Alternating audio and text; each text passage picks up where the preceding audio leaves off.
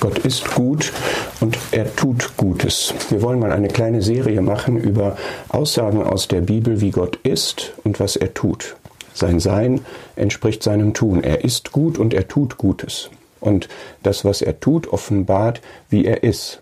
Er tut Gutes, er ist gut. Und hier Psalm 119, Vers 68 sagt das so. Du bist gut und tust Gutes. Das ist eine Aussage über Gott. Und der Herr Jesus ist die Offenbarung Gottes und in seinem Leben sieht man das auch. Im Titusbrief wird gesagt, als die Güte und Menschenliebe unseres Heiland Gottes erschien, das ist eine Aussage darüber, was er für Eigenschaften hat, Güte und Menschenliebe, die waren verkörpert in ihm. Und als das erschien, da hatte das Handlungsfolgen, nämlich er errettete uns. Er hat das, was er ist, in die Tat umgesetzt. Gott ist gut. Dieses Wort gut ist einfach ganz umfassend, kann man auch mit schön und wohl und auch mit besonders übersetzen. Das ist einfach gut ist deine Güte, heißt es im Psalm 69. Das ist einfach alles, was eben gut ist, eine ganz umfassende, schöne, qualitative Aussage. Und dieser Psalm 69, der hat zum Gegenstand eine sehr, sehr elende Situation und da wird gesagt, gut ist deine Güte.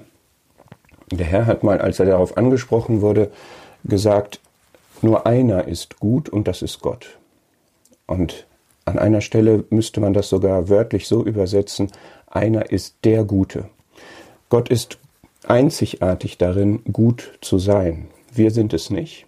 Wir haben folglich auch nicht den Maßstab, um beurteilen zu können aus uns heraus, ob Gott gut ist und ob er gut handelt. Und das heißt auch, wir können nicht aus dem, was wir erleben, einen Rückschluss ziehen, er sei es nicht, sondern die Wahrheit ist, Gott ist gut und er handelt gut. Das ist wahr, das ist etwas, was wir im Glauben ergreifen und festhalten müssen. Er handelt gut, das hat man in der Schöpfung vor allem schon ganz am Anfang gesehen.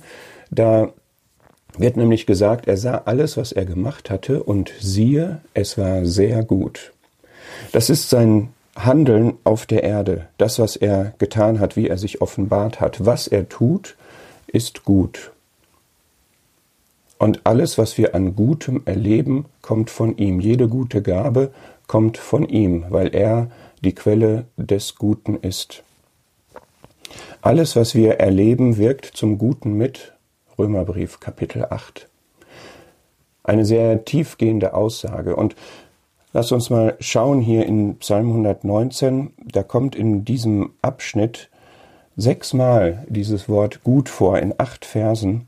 Und der direkte Zusammenhang ist die Demütigung. Er sagt also, du bist gut und tust Gutes und hat im Vers vorher gesagt, bevor ich gedemütigt wurde, irrte ich.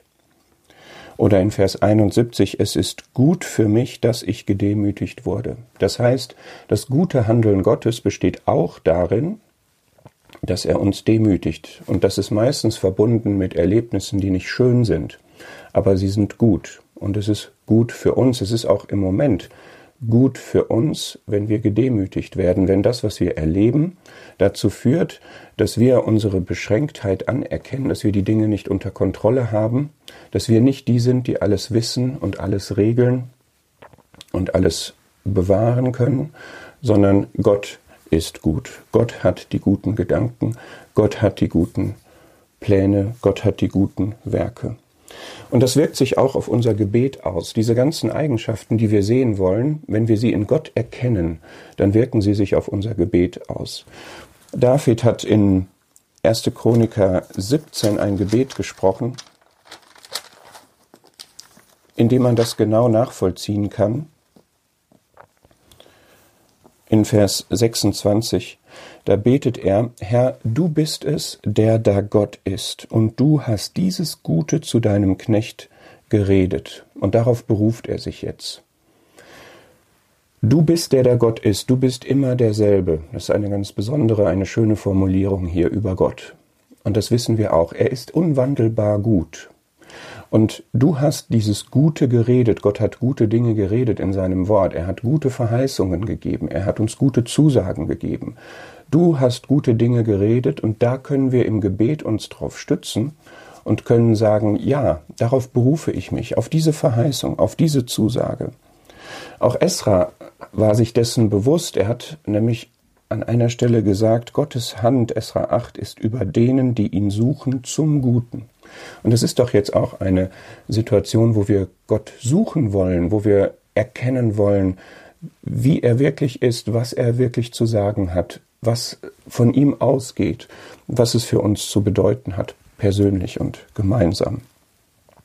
Gottes Hand ist über denen, die ihn suchen, zum Guten. Das heißt, wir wollen uns bei diesem Gedanken dazu ermuntern, erstens wirklich zu erkennen, wie Gott ist, nämlich gut. Zweitens auch ihn so im Gebet ähm, anzusprechen, ihn so im Gebet vor uns zu haben und so zu dem zu beten, der gut ist und der Gutes tut und das auch von ihm zu erwarten.